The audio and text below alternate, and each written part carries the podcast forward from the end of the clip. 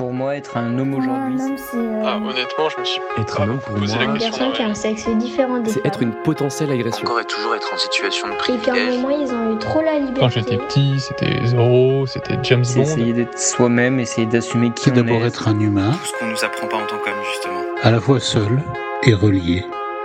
Je m'appelle Thomas Messias et vous écoutez Mansplaining, le podcast où on s'interroge sur les hommes, le genre, la société.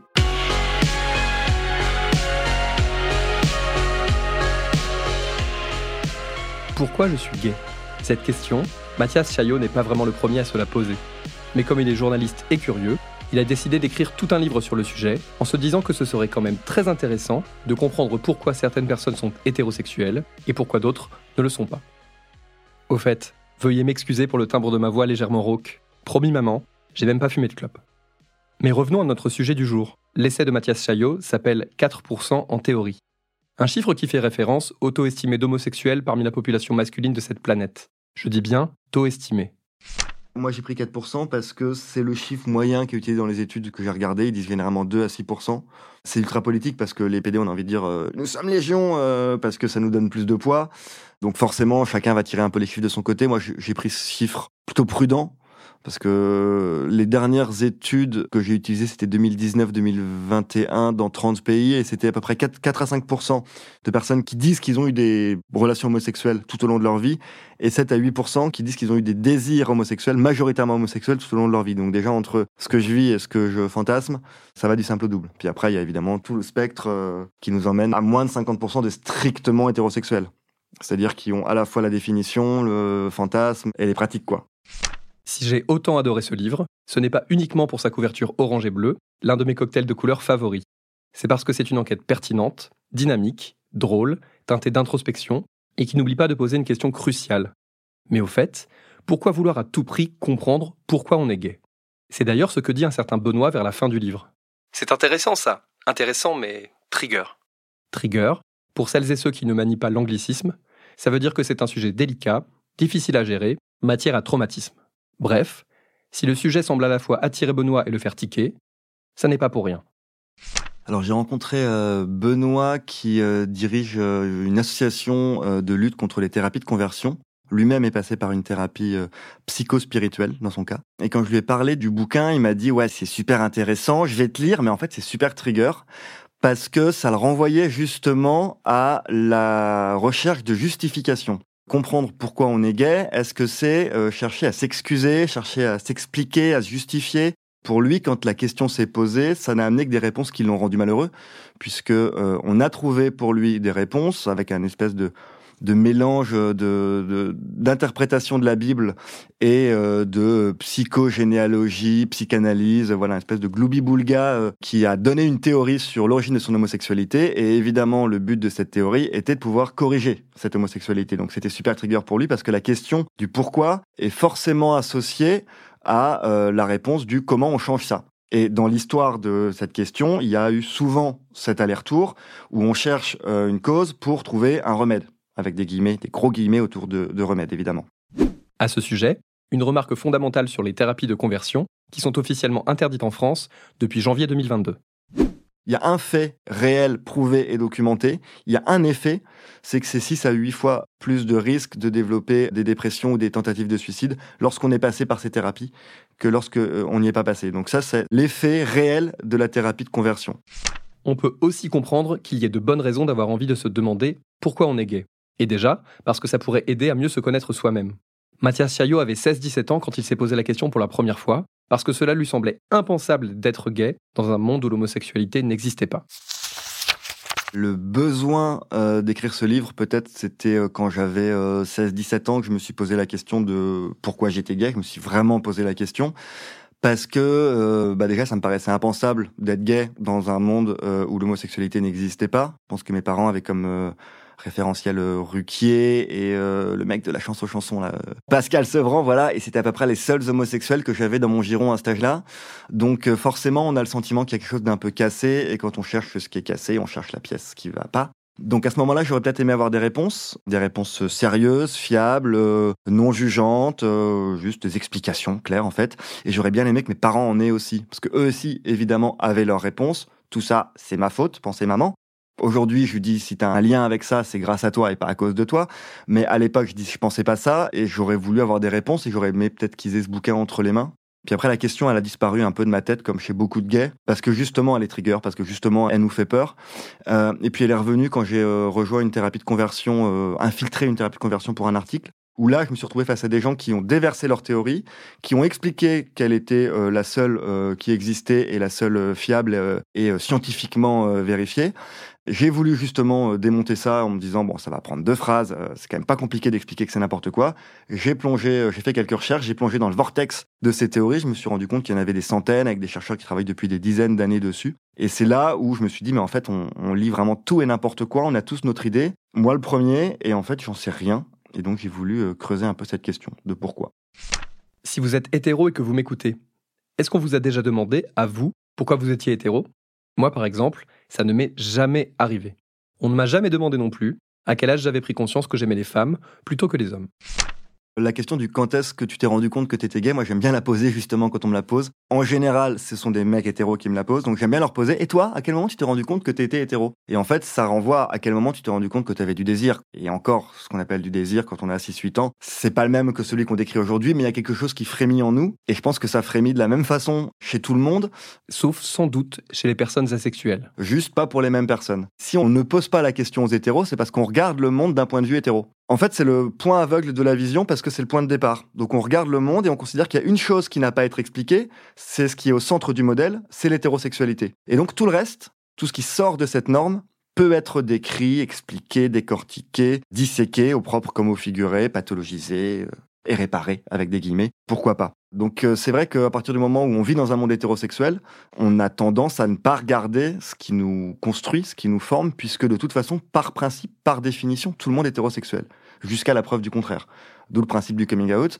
On a toute notre vie à expliquer qu'on n'est pas hétérosexuel parce qu'on est perçu a priori comme hétérosexuel par défaut. Et ensuite, ah tiens, soit on va avoir des signes distinctifs qui feraient un petit peu pédé, soit euh, on va le dire et dans ce cas-là, euh, ah bah oui, ah donc tu n'es pas comme moi, donc tu vas m'expliquer finalement comment t'en es arrivé là. Alors qu'on n'a pas besoin de poser la question aux autres puisqu'ils sont comme nous.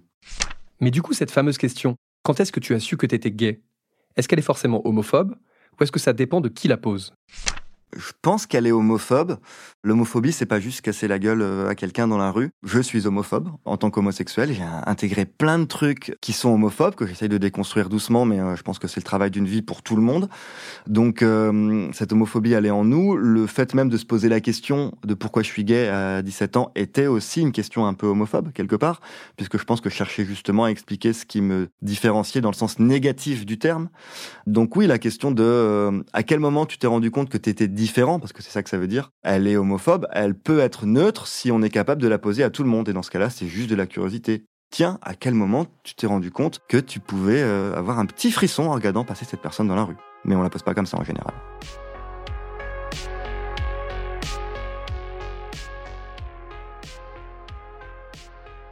Au fait, précisons que dans ce livre, il n'est pas question de lesbianisme, sauf quand Mathias Chaillot nous explique pourquoi justement il n'en parle pas. C'est vrai que le livre euh, s'intéresse que à l'homosexualité masculine. Il y a eu plusieurs raisons. Bah, la première, c'est que je suis un homme qui aime les hommes et qu'il y a aussi une part euh, de quête personnelle. Moi, j'interviens en fil rouge. C'est pas du tout autobiographique, mais j'apparais dans ce livre et je me suis dit, tiens, je vais parler euh, de ce que je connais et de ce pourquoi je suis légitime. Je pense qu'une femme lesbienne sera beaucoup plus légitime pour écrire sur les recherches qui ont existé sur les lesbiennes. Puis l'autre raison, c'est que euh, on a énormément étudié l'homosexualité masculine et très peu l'homosexualité féminine. Je pense que 4, je dis un chiffre à la louche, mais je pense que 80% des études concernent l'homosexualité masculine. Pour plein de raisons, ça c'est mon interprétation, mais bon, d'une part, la recherche était quand même un, un monde d'hommes, et on sait que les hommes s'intéressent quand même globalement à leur nombril. La sexualité féminine a été tellement niée et invisibilisée que l'homosexualité féminine était la couche qui était encore en dessous. Donc forcément, à partir du moment où on considérait que la sexualité féminine n'existait pas, bah, l'homosexualité féminine encore moins. Je pense qu'elle était aussi parue comme moins menaçante. D'ailleurs, la plupart des lois homophobes concernaient l'homosexualité masculine. L'homosexualité féminine était reléguée dans un pan de la tendresse, quelque chose qui allait pas vraiment révolutionner, parce que de toute façon, vous allez quand même rester marié à monsieur, et c'est tout ce qui compte.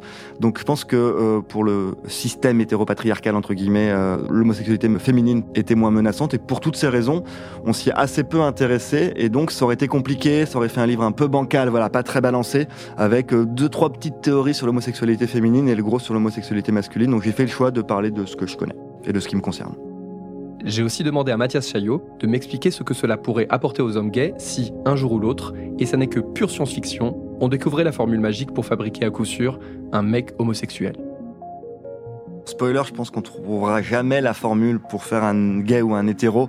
Parce que plus on cherche, plus on se rend compte que c'est complexe. Et ça, c'est plutôt une bonne nouvelle, selon moi.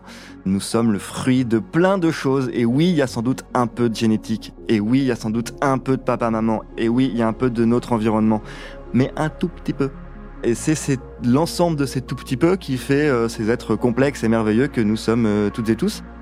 Donc, je pense qu'on n'aura jamais la réponse. On n'aura jamais une formule mathématique. Et si on l'avait, si elle est, comme je le pense et comme je le dis dans le livre, aussi complexe que ça, ça changera pas grand chose, si ce n'est qu'une fois qu'on aura trouvé la réponse à ça, peut-être qu'on se posera la question pour les hétéros et ça peut être cool aussi parce que le but c'est de comprendre l'humain et moi je trouve ça passionnant de comprendre comment on aime, pourquoi on aime, comment on désire. Tous, toutes, et pas que ceux qui sortent de la norme. Euh, donc si on se pose la question pour tous et qu'on trouve la formule pour tous, ça changera pas grand chose au final. Si on trouvait par contre une explication majeure, là je pense qu'il y aurait un danger, et quelle qu'elle soit en fait. Parce que toute euh, explication peut entraîner une recherche de correction.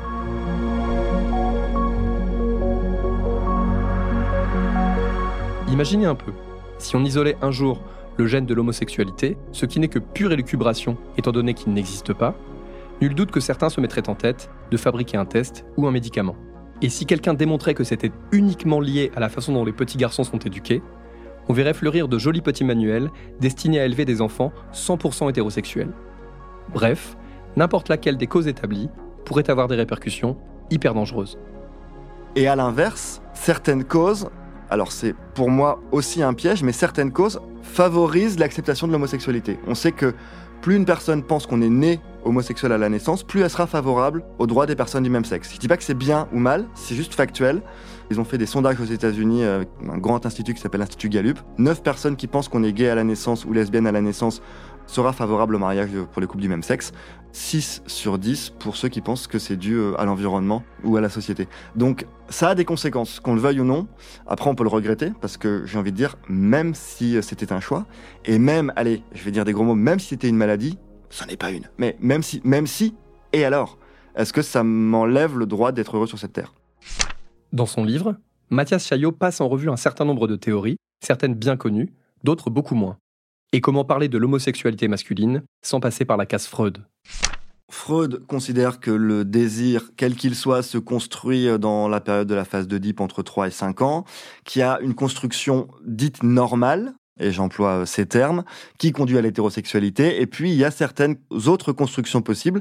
Alors lui, il en décrit quelques-unes, mais la psychanalyse va en décrire euh, des dizaines, des centaines au fur et à mesure de son évolution. Lui, il en décrit quelques-unes qui conduisent à une déviation de la libido et qui donc peuvent conduire à l'homosexualité ou la bisexualité. Globalement, dans les grandes lignes, c'est généralement dans le rapport au père ou à la mère, donc au masculin et au féminin. Hein, on est en 1900, euh, année 1910 à Vienne. Et euh, c'est euh, un ensemble de frustrations de l'enfant, d'incompréhension, de désir. Donc Oedipe, c'est je veux épouser maman et je veux tuer papa. Et il se retrouve dans une situation où il n'arrive pas à gérer ça, pour plein de raisons. Papa fait peur, maman est trop présente, papa est trop distant. Euh, voilà, il imagine plusieurs hypothèses. Et donc, l'enfant, pour pallier à cette angoisse-là, va euh, non pas à l'adolescence substituer sa mère pour les autres femmes, mais se mettre à la place de sa mère et donc rechercher ce qui fait frémir sa mère et pouvoir choyer l'enfant que lui-même était tel qu'il était choyé par sa mère. Oui, c'est un peu tordu, mais c'est le principe de la psychanalyse. Et voilà, donc il a développé comme ça plusieurs théories. Il y en a une autre qui s'arrête sur le stade anal, évidemment, je vais pas vous faire de dessin sur pourquoi, où il imagine, alors là, attention, euh, que le passage sur le pot est euh, transposé sur le plan sexuel, et donc euh, le petit garçon se prédispose à être sodomite, sauf que comme il se prédispose aussi à être hétéro, bon bah il devient bi. Voilà. Là vraiment, désolé à tous les psychanalystes qui m'écoutent, et notamment il y a aujourd'hui des psychanalystes queer qui ont pris beaucoup de recul sur ces théories-là. Donc désolé, c'est évidemment très très résumé et un peu caricaturé. Il évoque aussi le behaviorisme, cette théorie en vogue jusque dans les années 60, et selon laquelle nos comportements sont le résultat de stimuli, d'apprentissage et de renforcement. Donc en gros, on vit quelque chose, on a une expérience. Si elle est plutôt cool, on va avoir un sentiment positif. Si elle nous renvoie une image positive, par exemple, nos parents vont nous dire c'est super, ça va euh, nous renvoyer là aussi quelque chose de positif. Donc on va vouloir la reproduire et plus on la reproduit, plus on la renforce, plus elle devient agréable Et à l'inverse, ces expériences négatives, plus on les renforce, plus elles deviennent désagréables. Et donc, on se construit comme ça, et il y a cette idée que finalement, l'homosexualité, comme tous les comportements, pourrait venir de cette euh, accumulation d'expériences, d'apprentissage et de renforcement. Donc, on, on aurait euh, des premières expériences euh, homosexuelles parce qu'on est bourré, parce qu'il y a un accident, parce qu'on se retrouve dans cette chambre avec ce garçon et qu'on a quand même une libido et qu'après tout, pourquoi pas. Et puis, progressivement, on renforcerait ça, on exclurait l'autre possibilité, et donc on irait vers l'homosexualité. En fait, cette théorie du behaviorisme peut être vue de deux façons. Il y a ceux qui vont dire toutes les orientations, tous nos désirs se construisent comme ça. Donc, bon, on est dans un monde plutôt hétérosexuel, donc par principe, on ira vers des premières expériences hétérosexuelles et puis on va les renforcer dans la majorité des cas. Puis d'autres vont aller vers une première expérience homosexuelle et euh, vont la renforcer. Et puis il y a ceux qui disent il y a une construction normale qui n'a pas besoin d'être expliquée. On revient à ce qu'on disait tout à l'heure de ce monde hétérosexuel où on n'explique pas l'hétérosexualité. Et donc, il y aurait que l'homosexualité qui serait les résultats d'un apprentissage un peu défectueux. Donc là, si on tord un peu, on est dans les années 60 quand même, il y a quand même des chercheurs qui ont dit, bon, il y a un accident qui conduit à la première fois. La première fois, elle est forcément négative puisqu'elle est homosexuelle, donc ça peut quand même pas être cool. Mais notre cerveau, c'est un petit pervers, il va, il va tronquer un peu ce souvenir en le rendant positif et puis on va le renforcer en se masturbant et donc en fantasmant cette première fois et donc on va devenir homosexuel, simplement dans le renforcement d'un fantasme négatif qu'on aurait euh, trahi, qu'on aurait tronqué dans notre cerveau. autant vous dire que c'était une hypothèse qu'elle reste au stade de l'hypothèse. Plus près de nous, des études scientifiques très sérieuses menées sur les fratries ont permis d'aboutir à des résultats assez saisissants. On n'explique pas exactement le lien de cause à effet, mais on fait les corrélations. Plus on a un patrimoine génétique proche de quelqu'un, plus on a de chances de partager la même orientation sexuelle. Si vous prenez euh, deux jumeaux, si le premier est gay, il y a 30 à 50% de chances que euh, l'autre le soit. Si vous prenez deux frères, le chiffre est plus entre 10 et 20%, ou deux faux jumeaux, parce qu'ils partagent 50% de leur patrimoine génétique. Donc il y a une graduation au niveau de la génétique, mais qui n'explique là aussi qu'une part de l'homosexualité. Et puis on a fait des études récentes où on s'est rendu compte que oui, il y aurait sans doute un terrain génétique, mais qu'on n'est pas sur un gène gay comme on l'a pensé dans les années 90, mais sur des combinaisons extrêmement complexes de gènes. Et puis on s'est rendu compte aussi presque par erreur, c'est-à-dire qu'en cherchant l'homosexualité, on a dit tiens, ah, en fait, il y a des hétéros, il se passe aussi des choses chez eux. On s'est rendu compte qu'il y avait des combinaisons de gènes qui prédisposaient, on va dire ça comme ça, en tout cas qui ne conditionnaient pas, mais qui pouvaient créer un terrain favorable à l'hétérosexualité, et que c'était pas les mêmes gènes. Donc on peut avoir des gènes, des milliers de gènes qui vont euh, nous prédisposer un peu d'homosexualité, d'autres milliers de gènes qui vont nous prédisposer un peu d'hétérosexualité, puis on peut aussi avoir les deux, et on peut se prédisposer à un peu de bisexualité, ou en avoir euh, moins de chaque et être plutôt dans la sexualité. Donc ça expliquerait aussi des terrains sur toutes les orientations. Côté génétique, Mathias Chaillot évoque également ce qu'il appelle l'effet grand frère. C'est le seul point où on a vérifié statistiquement, formellement, qu'il y a un lien. Plus on a de grands frères, plus on a de chances d'être gay. On a un tiers de chance en plus par grand frère. Donc si on a 4% de chance dans l'absolu d'être gay, on en a 5,3 avec un grand frère, 6,2 avec deux grands frères, 7, quelque chose avec trois grands frères, etc. Ça, ça a été vérifié dans des, plusieurs pays, près de plusieurs populations. On a éliminé toutes les autres causes possibles. C'est pas parce qu'on a été élevé ensemble, parce que si on a des frères biologiques et qu'on n'est pas élevé ensemble, ça marche aussi. Si on a des frères adoptifs, ça marche pas. Ça vient pas du pays, ça vient pas de la culture, ça vient pas du milieu socio-éducatif. Donc le seul lien, c'est le nombre de grands frères biologiques, donc euh, qui ont les mêmes parents. Mais alors, comment expliquer ce mystère? Ce serait une question d'hormones et d'anticorps. Pour la faire courte, quand le fœtus masculin se développe, il produit certains types de protéines particulières. La mère qui n'a jamais été confrontée à ces protéines dans son corps va réagir avec des anticorps euh, particuliers. Et on sait que ces anticorps se cumulent grossesse après grossesse. Et on sait que les mamans d'enfants gays, on va dire, sont celles qui en ont le plus, pour résumer. Donc, il y a quelque chose qui se joue là. Maintenant, est-ce que c'est l'explication? Est-ce que ce sont ces anticorps qui ont un effet? On pense, je dis bien on pense qu'ils auraient un effet sur le développement du cerveau et donc peut-être qu'il y aurait quelque chose qui se jouerait au niveau de l'orientation sexuelle dès la naissance ici, mais peut-être que ça a un effet ailleurs avec un coup de billard à trois bandes qui a d'autres effets. Donc ça, on ne le sait pas encore. En tout cas, on ne l'a pas prouvé. Mais il y a quelque chose qui se joue là. Et encore une fois, on peut être gay sans avoir de grands frères et on peut avoir cinq grands frères sans être gay, donc ça ne peut pas tout expliquer. Dans les parties davantage centrées sur lui, Mathias Chaillot raconte aussi les agressions homophobes et le fait que non, quand on est LGBT+, on ne peut jamais être totalement tranquille dans l'espace public. C'est même un sacré euphémisme. D'où ma dernière interrogation. Est-ce que dans un monde où on laisserait les gens s'aimer comme ils veulent, on aurait vraiment besoin de se poser autant de questions?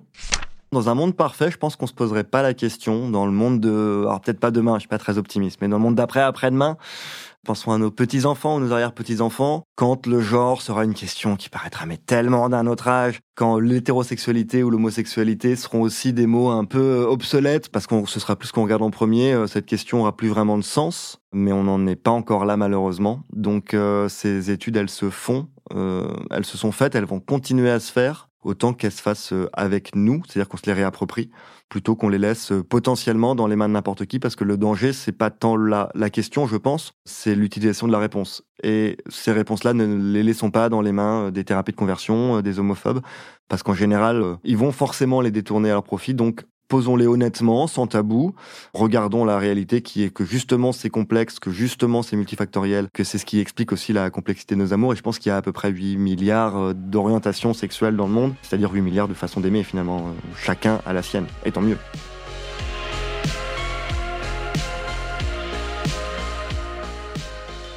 4% en théorie de Mathias Chaillot est publié par les éditions Goutte d'Or et il est à retrouver dans toutes les bonnes librairies.